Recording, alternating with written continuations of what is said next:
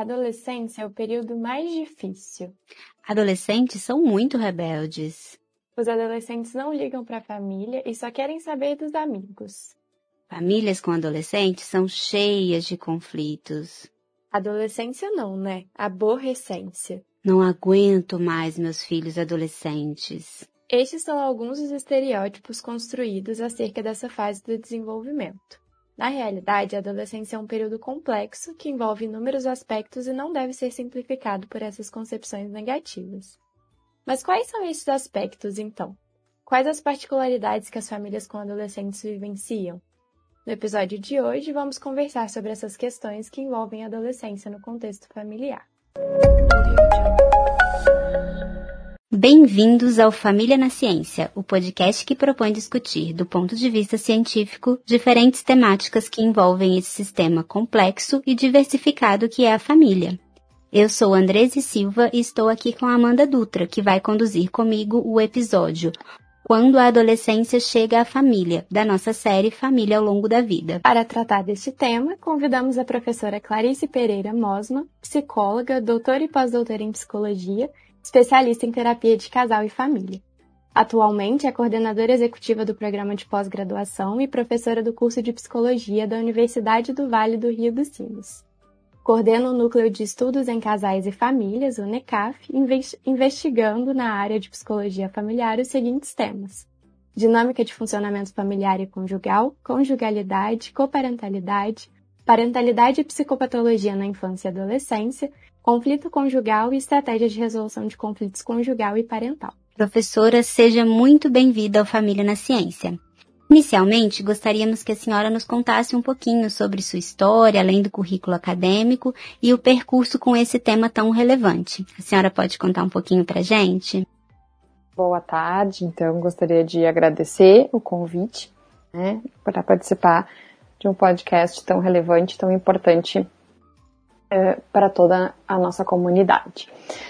Bom, então assim, eu comecei, né, é, na faculdade de psicologia, então uh, tive contato já no terceiro semestre eh, com a iniciação científica, né, por uma feliz coincidência, então eu reencontrei na faculdade de psicologia a professora Adriana Wagner, né, que é uma referência no Brasil na área de casais e famílias na pesquisa, e a professora Adriana Wagner tinha sido minha professora na educação infantil, então ela me uh, deu a oportunidade de iniciar na iniciação científica e foi então me acompanhou durante toda a minha trajetória acadêmica e até hoje é uma colaboradora né, em termos de, de parcerias, de pesquisas. Então eu ingressei no núcleo de pesquisa dinâmica das relações familiares e comecei então a ter contato com as pesquisas na área da psicologia familiar que me despertaram o interesse tanto pela academia quanto pela clínica né, de casais e famílias. E acredito que essa seja uma marca, então, da minha formação, porque eu sempre uh, investi em paralela, paralelamente, então, né, tanto na clínica quanto na pesquisa.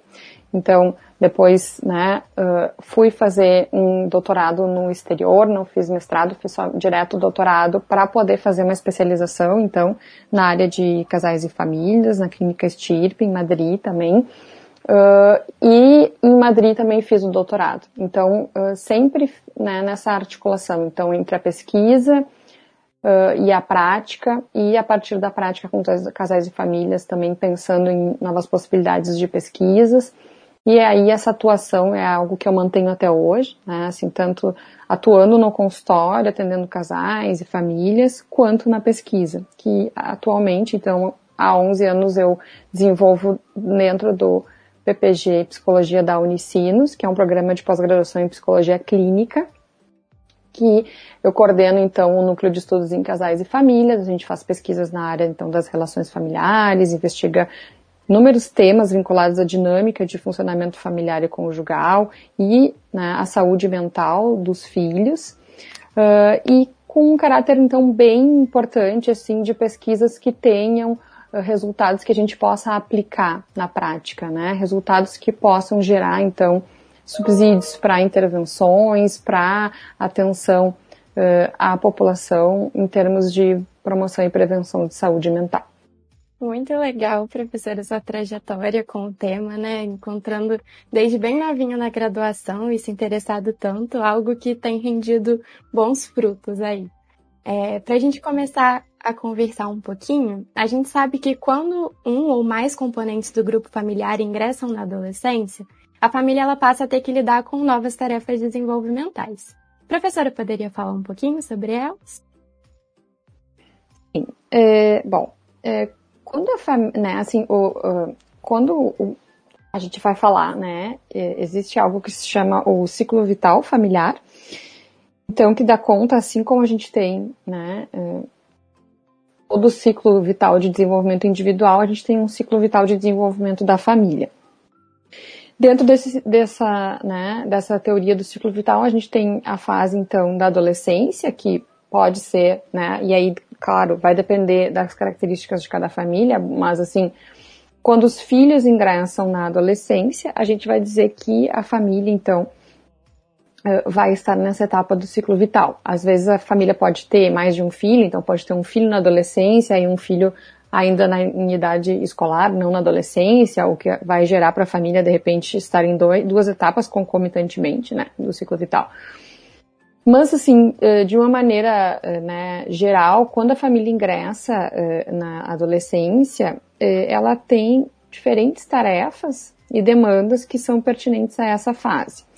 O que, que acontece, né? Então, assim, a gente tem que pensar também que, paralelamente à família estar no ciclo vital da adolescência, ela então tem um filho, né, uma filha, um indivíduo que está também na etapa da adolescência, assim como muitas vezes né, na puberdade, no início né, da adolescência. Então a gente tem aí uma articulação então eh, de fatores. A gente tem então um, pensando no indivíduo, né, nesse filho uh, num momento de transformações que são psicológicas e biológicas importantes, e a gente tem a família com entrando numa etapa do ciclo vital também, que é uma etapa que gera uma necessidade de adaptação da família, como todas as etapas do ciclo vital, mas a adolescência ela tem algumas características que são uh, assim, né, mais específicas, justamente por essa questão uh, da, dos próprios desafios que esses filhos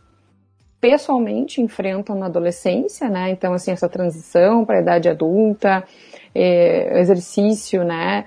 Eh, busca de maior autonomia, eh, dificuldade, né? De aceitar as hierarquias familiares. Então, assim, são, são processos que acontecem dentro da adolescência que fazem com que a família tenha que responder a essas demandas do adolescente, né? Então, o adolescente vai questionar os pais, né, vai querer ter mais espaços individuais, vai ter, querer ter os limites mais marcados dentro do sistema familiar.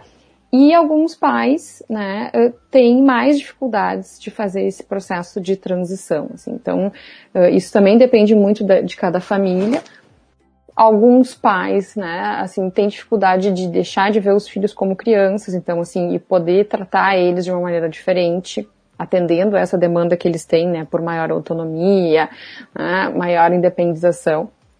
Então, alguns pais no início tendem a tratar ainda os filhos como adolescentes, o que gera muitos conflitos. Né? Alguns, outros tendem uh, a tentar colocar muitos limites né, para que uh, essa busca por autonomia não seja, assim, uh, não seja algo que saia do controle. Então, isso também vai gerar a reação desses filhos adolescentes. Então, é uma etapa que demanda uma reorganização da família como um sistema, de uma maneira geral. Então, todos os membros vão ter que se adaptar a essa demanda desse filho ou desses filhos adolescentes uh, e poder também flexibilizar os papéis e as funções. Né? Então, eu vejo como principal desafio dos pais nessa etapa esse essa, essa articulação, né, entre poder deixar os filhos experimentarem um pouco mais de autonomia, deixar com que os filhos vivenciem maior independência, ao mesmo tempo, né, podendo dar limites, né, podendo cuidar desses adolescentes, podendo proteger. Então, é uma, uma linha tênue, né, não é um processo fácil. Então, assim, muitas vezes os pais, né, no início tem, um pouco mais de dificuldade, depois vão, né, isso a tendência é que isso se estabilize dentro do sistema, e algumas outras famílias vão ter mais dificuldades do que outras, mas, eh, outras, mas acho que basicamente essa questão principal é, uh, é esse equilíbrio, né, entre deixar, né, assim, deixar o filho sair um pouco, né, ir para o mundo, se experienciar e ao mesmo tempo proteger. Falando sobre equilíbrio, né, professora, seguindo nessa, nessa linha que a senhora já está abordando, a gente entende a família, né, como um sistema em desenvolvimento e quando os filhos entram nessa fase da adolescência, isso tem sido considerado como um fator de desequilíbrio da homeostase familiar. A gente queria que a senhora explicasse um pouquinho para nós o que significa homeostase familiar e por que que essa quebra acontece. A senhora já introduziu, a gente gostaria que a senhora comentasse um pouco mais. Bom, então assim, o, o conceito de homeostase familiar, ele vai falar, né, dessa busca constante do sistema por se manter em equilíbrio. Equilíbrio aqui não necessariamente como algo positivo, tá? É simplesmente uh, manter o status quo, né? Então o sistema vai fazer movimentos para que as coisas permaneçam como estão, né? Então o equilíbrio aqui não como sinônimo de algo equilibrado, mas como algo que não se modifica. Tá? Então, assim, o que, que acontece? Todas as etapas do ciclo vital, elas geram desequilíbrio na homeostase e o sistema faz esse movimento né, de uh, se reorganizar para voltar à homeostase, né, para manter, então, essa situação de equilíbrio.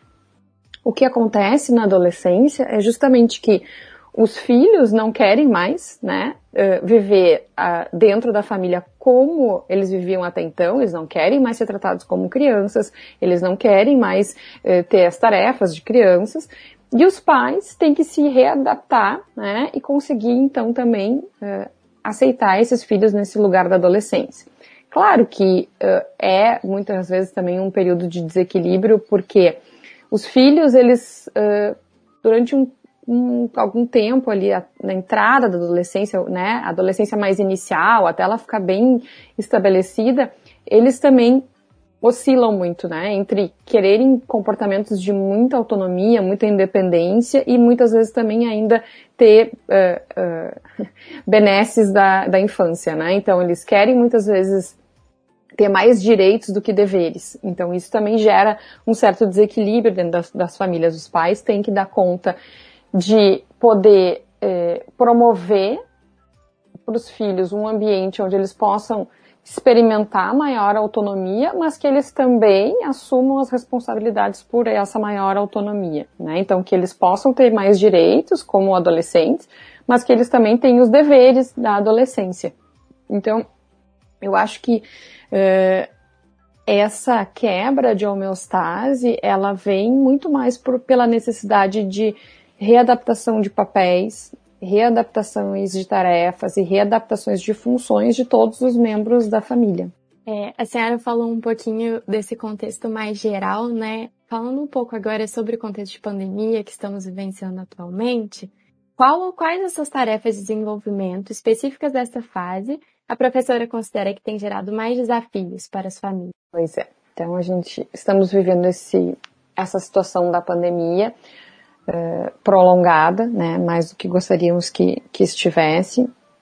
Acho que, assim, as, as, as famílias, elas vêm enfrentando inúmeros desafios nesse contexto da pandemia e especialmente na fase da adolescência, que tem um componente que é muito importante, que é a socialização, né? Então, os adolescentes, eles têm essa necessidade de estar entre os pares, entre os iguais, porque também é um contexto de experimentação, né? É um contexto que propicia que eles façam né, essas, essas, altera assim, essas mudanças em termos de comportamento, essas experiências de, de autonomia, de novas vivências. E os adolescentes, o que tem chegado na clínica é os adolescentes com muitas dificuldades por causa disso, né? Então, assim, por essa. Agora as coisas já, né? Acho que a gente não tá mais naquele momento de tanto isolamento, até depende também, cada lugar do Brasil tá de uma maneira, mas aquele momento mais inicial, assim, de lockdown total e que as famílias todas ficaram em casa, então o que, o que a gente viu era que os adolescentes estavam sofrendo muito por, pelo isolamento social, então por ter contato com os iguais somente através né, de mídias sociais e, e, e aparelhos eletrônicos. Os pais, por outro lado, também com muita dificuldade, ainda que uh, com muita dificuldade no sentido de tentar, né, muitos pais se questionando, bom, será que eu deixo sair? Será que eu não deixo sair? Deixo encontrar um namorado? Não deixo encontrar um namorado? Então, assim, os pais com muitas dúvidas do que fazer eh, também acho que uma das coisas que vocês falaram que é muito importante em relação às famílias é que a família, como sendo um sistema aberto, ele tá em, ela está em constante interação com o ambiente, né? Então, assim, eh, os amigos e o, o, de repente o namorado, a namorada também tem, são, pertencem a outras famílias que também tavam, estavam vivendo o contexto da pandemia, do isolamento à sua maneira. Então, acho que todas essas né? Assim, esses, esses desafios, assim, foram uh, sendo apresentados para as famílias, né? E o que a gente vê também, assim, é a questão das aulas online, né? Então, assim, os adolescentes com muita dificuldade de acompanhar as aulas online, né? Não querendo sair da cama, fazendo aula, dormindo, né? Então, e os pais com dificuldades também nesse sentido, né? De poder acompanhar, mas também muitos com múltiplas tarefas e demandas dentro de casa. E acho que tem uma questão também aí uh, de que uh, aí, assim, os, os adolescentes uh, acho que tiveram esse momento mais inicial e aí também, num primeiro momento, com tudo muito mediado pela tecnologia, né? Então, muita exposição a telas, muitas redes sociais. Então, isso também os pais trouxeram, né, como, como queixa. Então, assim, não pode sair, não pode fazer esportes, não vai para escola. Então, eu acho que as famílias de uma maneira geral, vem enfrentando muitos desafios na pandemia, mas acho que na adolescência, especialmente, né, se pudesse elencar, assim, acho que a questão da, da socialização e essa questão das telas, da tecnologia, dos relacionamentos mediados nesse sentido, né? Sim, professora. E uma outra questão que a gente percebe ainda bem comum, mesmo entre profissionais de psicologia, é a concepção da adolescência como uma fase caracterizada exclusivamente ou, pelo menos majoritariamente, por turbulências e conflitos, o que culminou naquele termo aborrecência, né, que, que todo mundo já deve ter ouvido falar. E isso a gente vê também no contexto familiar. O que, que as pesquisas atuais têm revelado sobre isso, sobre a fase da adolescência? É, eu acho que é importante, né? Então a gente vocês trazerem isso, essa questão é, da, de, dessa concepção da adolescência como a aborrecência, porque é uma ideia na realidade de senso comum, né? Então assim, se a gente está falando em ciência, a gente tem que trabalhar com as evidências científicas. Então, o que a gente sabe uh, é que uh, é uma fase de múltiplas transformações, como eu disse no início, então são tanto biológicas quanto psicológicas para os adolescentes e que geram esses impactos na, na família justamente porque os pais, eu acho que vivenciam uh, um pouco de fora essa transição, né? Então, assim, os filhos não são mais crianças, mas ao mesmo tempo, muitas vezes, têm comportamentos ainda mais infantis, então às vezes o corpo já está muito desenvolvido e uh, a, né, assim, as questões psicológicas e emocionais menos desenvolvidas, então eu acho que se constitui, né, assim, esse termo foi cunhado porque é uma fase de transformações de distintas ordens e que acabam gerando estranhezas para quem não conhece. Então, assim, existe, acho que ainda um desconhecimento, muitas vezes, dos próprios pais do que, que é esperado, né? Então, assim, o que, que é esperado em termos de desenvolvimento nessa fase? Então, se os pais fossem informados e educados nesse sentido, e esse não só em relação à adolescência, mas em diferentes faixas etárias, né? Tem coisas às vezes que os pais veem como um problema que na realidade é desenvolvimento, é algo esperado em termos de desenvolvimento, né? Então, é esperado na adolescência que é, é, é essa, né, esse adolescente que está vivenciando no seu corpo, né, um turbilhão, né, de hormônios diferentes, que gera um turbilhão de sentimentos diferentes, que gera transformações no seu corpo, que muitas vezes ele não se reconhece no próprio corpo, né, e isso gera uma série também de comportamentos, e os pais às vezes acham que o adolescente está simplesmente, né, sendo mal educado, está querendo ser contestador, não está obedecendo os pais, é, mudou completamente de comportamento do dia para noite. Então, assim, eu, eu, vejo que falta um conhecimento e talvez até, né, reconhecendo também uma é, é uma responsabilidade nossa, enquanto, enquanto pesquisadores, de poder divulgar esses dados de uma maneira acessível para a população, né? Então, bom, o que, que, é esperado em termos de desenvolvimento, de mudanças, né, nesses filhos que são biológicas e são uh, emocionais e que elas vão se expressar nesses comportamentos que os pais vão achar muito estranhos, né, e que vão demandar da família toda uma reorganização. Então, assim, uh, o que a gente sabe hoje, em termos de pesquisa, é isso, né, é que a adolescência é tão complexa porque ela é uma articulação de mudanças, né, que não acontecem mais em nenhum outro momento do desenvolvimento, né? Então, assim, essa, toda essa questão uh, da, do desenvolvimento biológico tem questões importantes neuropsicológicas também que se modificam nessa fase, que vão se expressar no comportamento. Então, uh, depois, né, que se entra na idade adulta, nunca mais se tem uma transformação com tantas variáveis quanto essa da adolescência, né? Então, acho que é, eu acho que isso poderia ser desmistificado, a adolescência poderia ser desmistificada se a gente difundisse um pouco mais é, o que, que, é esperado em termos de desenvolvimento, né? E fica aí uma tarefa para nós, né, professora? Exatamente. Muito importante a sua fala, professora. É, a senhora comentou também o que as famílias elas possuem diferentes formas de lidar com essa etapa do desenvolvimento. Então, paradoxalmente, o grupo familiar ele tanto pode contribuir para o surgimento de psicopatologias quanto para o bem-estar de seus membros. No caso da adolescência, o que, as pesquisas têm revelado sobre os riscos que as famílias acarretam para o desenvolvimento nessa etapa do curso de vida?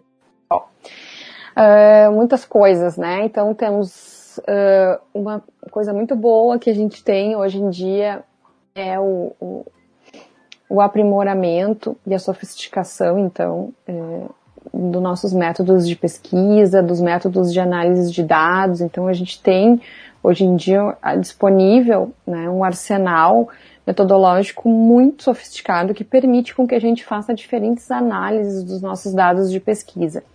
Porque fazer pesquisa na área de família é muito complexo justamente porque para a gente dar conta do que acontece no sistema familiar, a gente tem que dar conta de inúmeras interações simultâneas que acontecem entre as variáveis, uh, interações que são recursivas, né, que se retroalimentam. Então, uh, tem pesquisas que, uh, se a gente quisesse fazer há 30 anos atrás, a gente não conseguiria, porque a gente não tinha arsenal metodológico que desse conta desses questionamentos. Então, hoje em dia, a gente tem importantes pesquisas, especialmente pesquisas longitudinais, que mostram, então, o desenvolvimento, então, assim, tem pesquisas, inclusive, que mostram, né, então, os impactos das relações familiares em termos do desenvolvimento desde a infância e até a adolescência, né, com especificidades em cada uma das, fa das faixas etárias, justamente por isso que a gente está falando, pelas demandas vinculadas ao desenvolvimento dos filhos,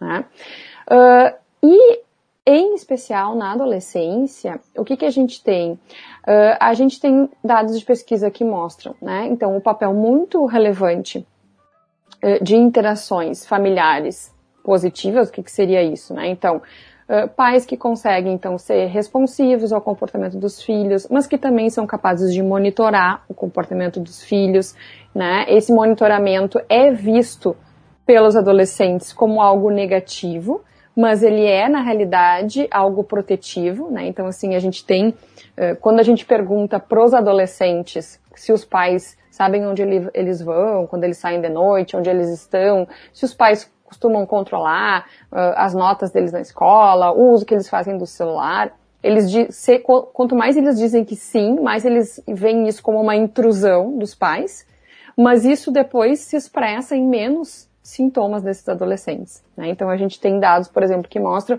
que eh, as práticas parentais, por exemplo, né, de negligência, de permissividade excessiva, são a que mais se expressam em problemas de comportamento desses filhos, porque é, por mais que eles digam que é ruim e que eles se queixam, né, que os pais controlem eles, eles se sentem protegidos. Então, isso que eles colocam como intrusividade é muitas vezes cuidado dos pais, né, dentro da, da adolescência. Isso aparece ainda mais vinculado ao papel da mãe, né? Porque a mãe ainda aparece como a principal responsável por esses cuidados, que são, né, que a gente chama essas tarefas de alta frequência e alta repetição, então, que são essas tarefas do dia a dia, as tarefas escolares, as tarefas domésticas. As mães ainda são as principais responsáveis por essas tarefas, por mais que pareça que a gente, que as coisas mudaram, isso ainda não é totalmente verdade dentro das famílias, então a gente vive uma existência de múltiplas configurações familiares. Então, uh, os adolescentes ainda uh, mostram que quanto mais a, as mães cuidam né, dessas tarefas deles, mais conflitos eles têm com essas mães. Porque, claro, no momento que elas cobram, elas se colocam numa posição, né, muitas vezes, de entrar em conflito com esse adolescente. Por outro lado, os adolescentes que dizem que os pais não sabem onde eles estão, não controlam o que eles fazem, não controlam as tarefas escolares, são adolescentes com mais problemas emocionais e de comportamento. Então, assim, uh, isso em relação a práticas parentais, depois a gente tem é, uma área específica que eu investigo bastante, que é a coparentalidade, então, que é o quanto os pais são capazes uh, de entrar em acordos em relação né, às questões educacionais dos filhos, ao cuidado dos filhos, ao que eles podem e não podem fazer. E também perguntando para os adolescentes, né? Então, assim, a gente tem vários dados que a gente perguntou para os adolescentes. O que eles disseram é que quanto mais os pais, por exemplo, eh, entram em conflito, eh, se colocam um contra o outro, quanto mais os pais colocam eles no meio dos conflitos entre os pais, mais isso gera eh, sintomas nos adolescentes. Tá?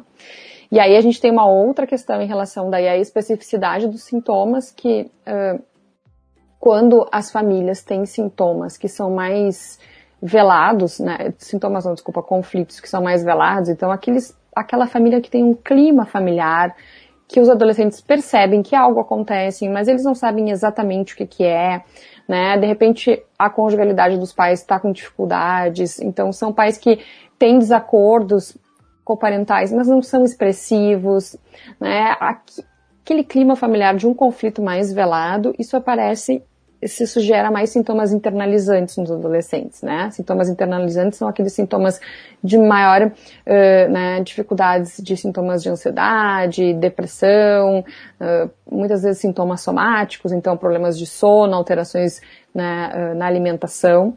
Então isso é vinculado a esses conflitos mais encobertos. E em famílias onde os conflitos são mais expostos, então é onde a gente tem né, situações às vezes até de maiores níveis de agressividade, muitas vezes até violência, tanto verbal quanto violência física, uh, pais que abertamente estão constantemente em oposição e abertamente colocam os filhos no meio dos seus conflitos, fazem com que os filhos, querem que os filhos tomem uma posição no momento de conflito.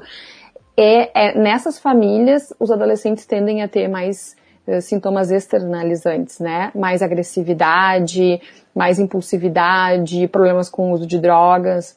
E também são adolescentes que também uh, eles tendem a, a, a transpor esses, essas dificuldades para o relacionamento entre pares, né? Então, assim, eles aprendem em casa com os pais as estratégias de resolução de conflitos. Então, se os pais utilizam estratégias de resolução de conflitos mais destrutivas, né? Então, assim, de não resolução, de uso muitas vezes de violência, né? De uso de, de, de, de maior coerção, eles tendem a repetir esse tipo de estratégia de resolução de conflitos entre os pares.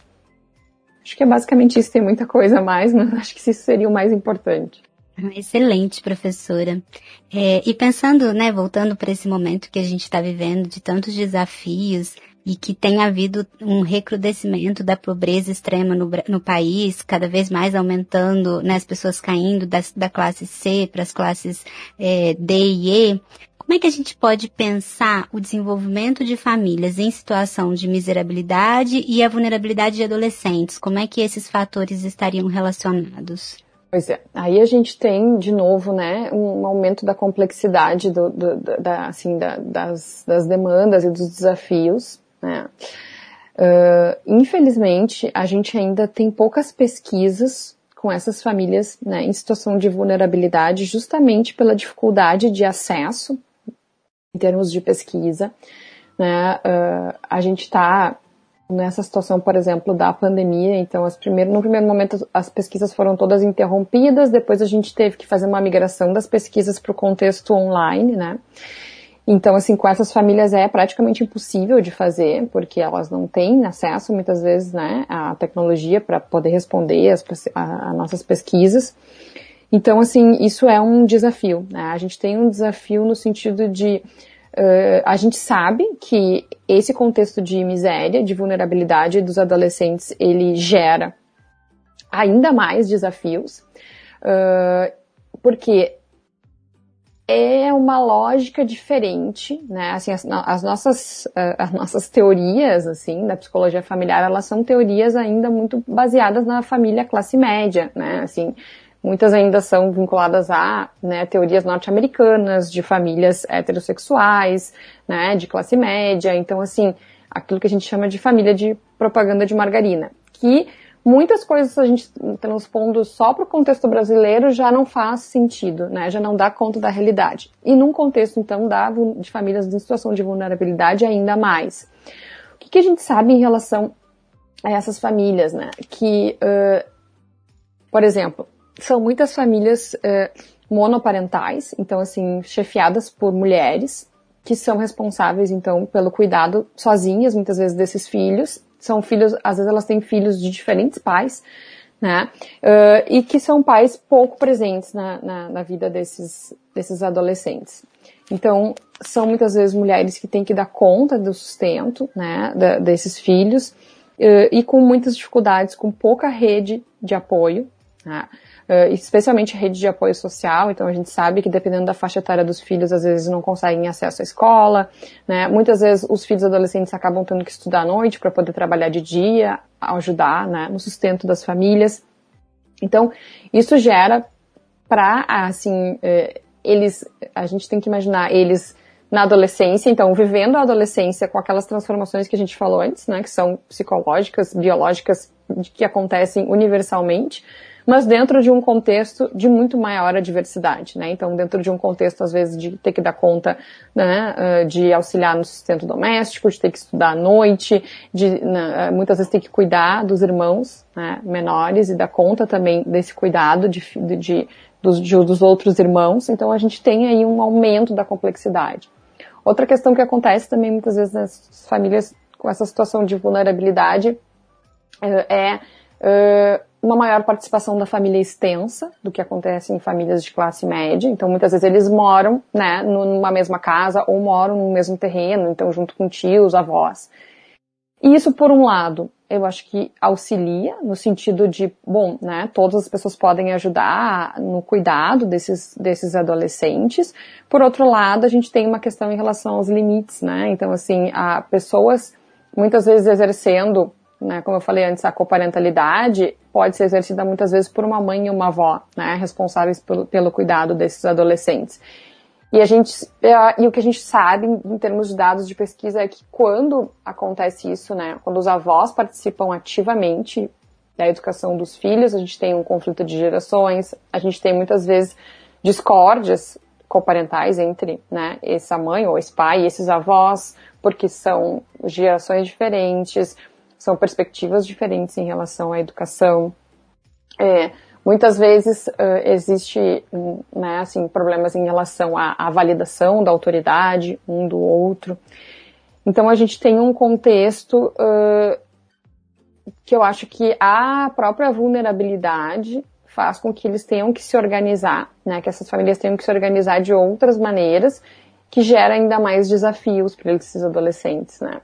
E aí também acho que individualmente uh, essa vivência muitas vezes de não poder, hoje em dia, né, com essa questão das redes sociais, a tecnologia, é tudo tão difundido, né? Então acho que uh, se tem muito maior acesso né, a ver então o que os outros adolescentes têm, né? Como é que eles vivem pensando nessa questão da própria adolescência, dessa necessidade que se tem, né, de ser iguais uns aos outros, de viver as mesmas experiências. Então, acho que isso também gera para esses adolescentes que muitas vezes não têm condições de ter essas vivências, é, mais sofrimento psíquico também. Né?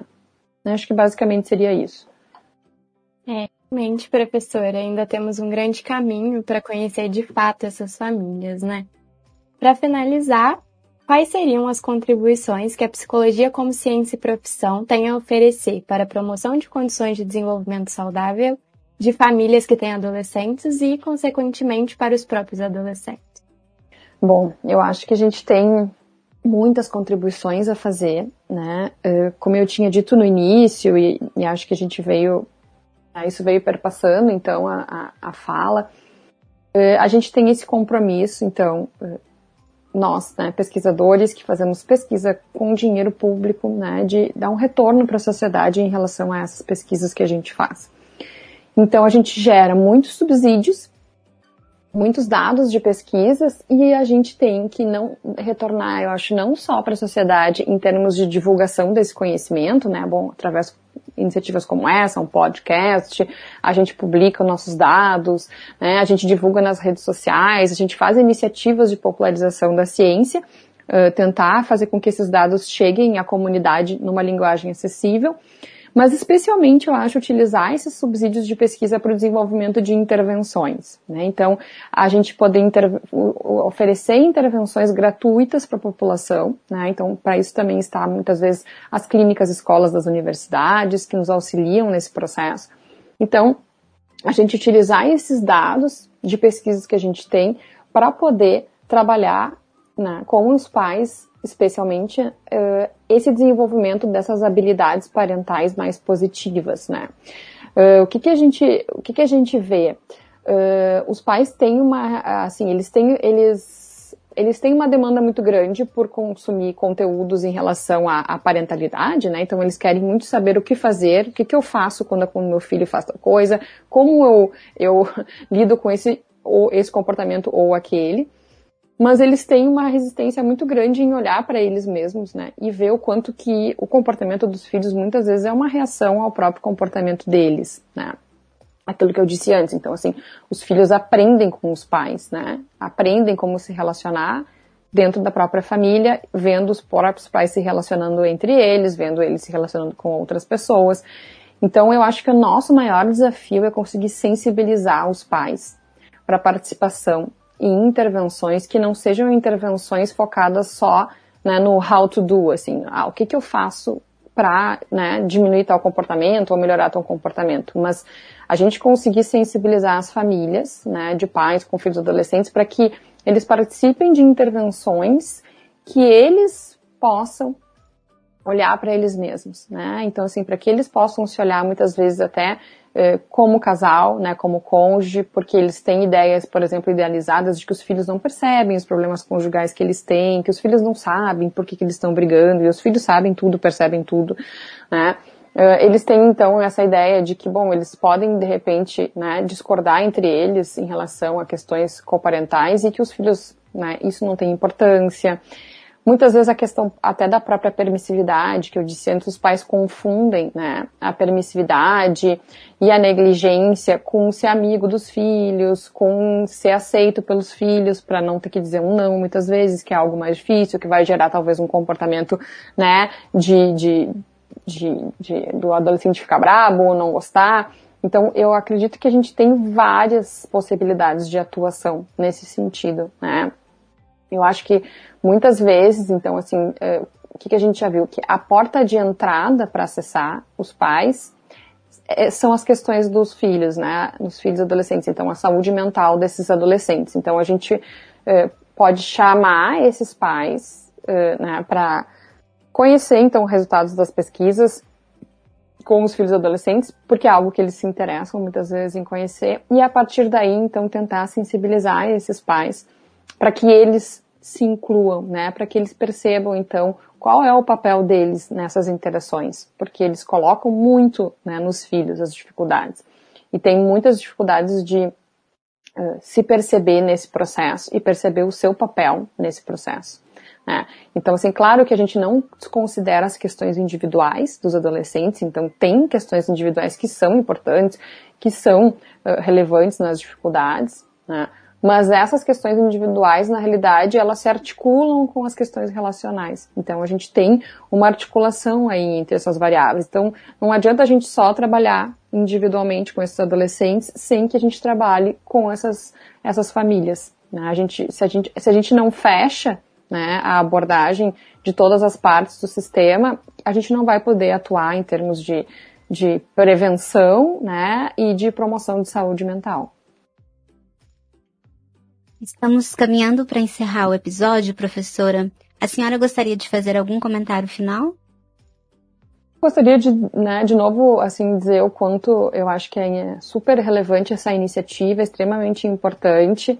É, novamente, né, o nosso papel aí, enquanto pesquisadores, cientistas, psicólogos, é, de poder sempre, então, é, pensar em fazer pesquisas, né, que sejam pesquisas vinculadas à comunidade, que gerem essa transferência de conhecimento, que a gente possa, com essas nossas pesquisas, então, subsidiar essas intervenções, que são intervenções de, última instância, né, que vão atuar aí na prevenção e promoção de saúde mental da população, mas que vão, se re, vão retroalimentar também novas pesquisas, né, novos desenvolvimentos em termos científicos para o país. Excelente, professora. A gente queria agradecer. Foi um grande prazer recebê-la aqui no Família na Ciência e a sua participação enriqueceu muito a discussão sobre esse tema. Muito obrigada. Muito obrigada. Eu agradeço muito o convite, foi um prazer. Fiquem mais um pouquinho na escuta que agora faremos as nossas recomendações culturais.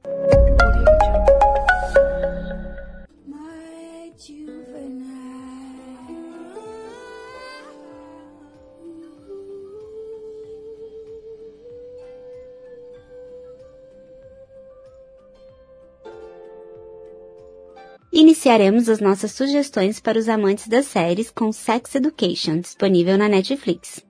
Trata-se de uma comédia ideal para toda a família, principalmente se adolescentes estão envolvidos nessa configuração.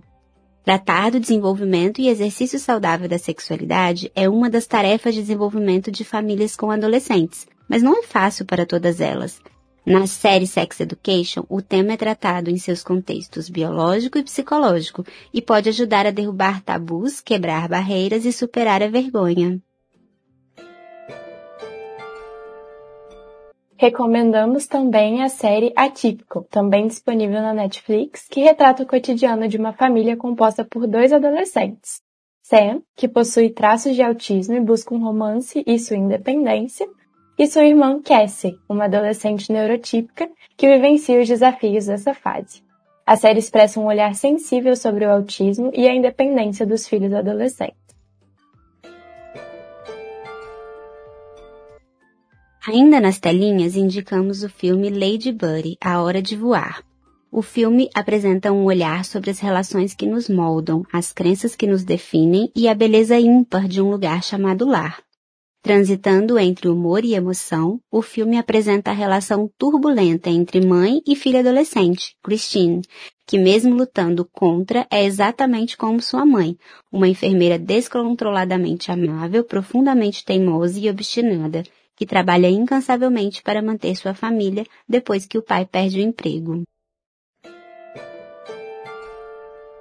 Outro filme que recomendamos é O Retorno de Ben, um adolescente dependente de drogas e internado pela família, que subitamente reaparece na casa de sua família na véspera de Natal. Enquanto os irmãos mais novos festejam a chegada de Ben, não é fácil para sua mãe e para seu padrasto, que temem uma recaída. Esse drama de excelente qualidade retrata as complexas nuances que permeiam as relações de famílias recasadas que possuem adolescentes. Quando um desses adolescentes é dependente de substâncias, a situação fica ainda mais complicada.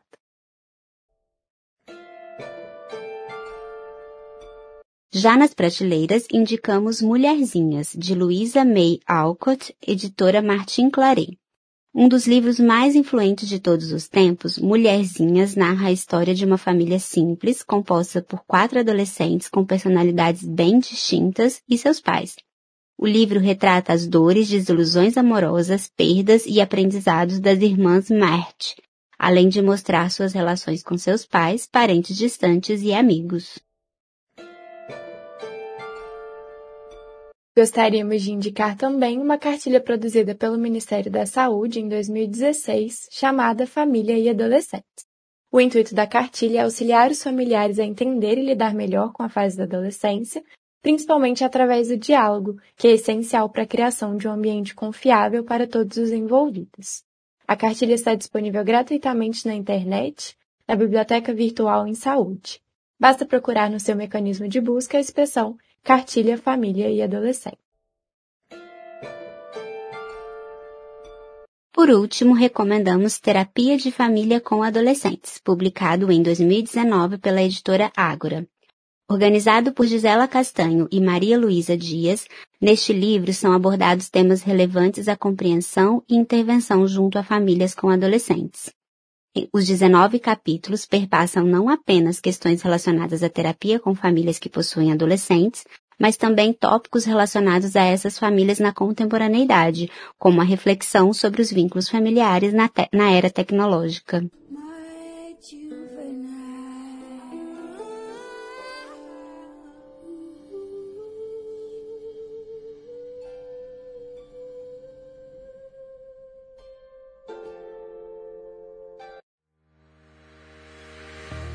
Eu sou Amanda Dutra. E eu sou Andrese Silva. E esse foi o episódio Quando a Adolescência Chega à Família, da nossa série Família ao Longo da Vida. Para acompanhar o nosso trabalho, fique ligado no Família na Ciência, podcast elaborado pelo projeto de extensão Desenvolvendo Famílias da UFJF, que produz e disponibiliza conteúdo psicoeducativo sobre famílias.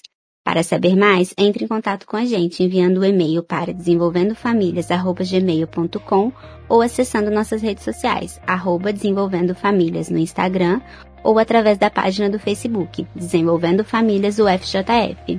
Apresentação, Amanda Dutra e Andrese Silva. Elaboração, Altemir Barbosa, Amanda Dutra, Andrese Silva, Esther Salles, Júlia Cabral, Laura Carnot e Maria Clara Leonel.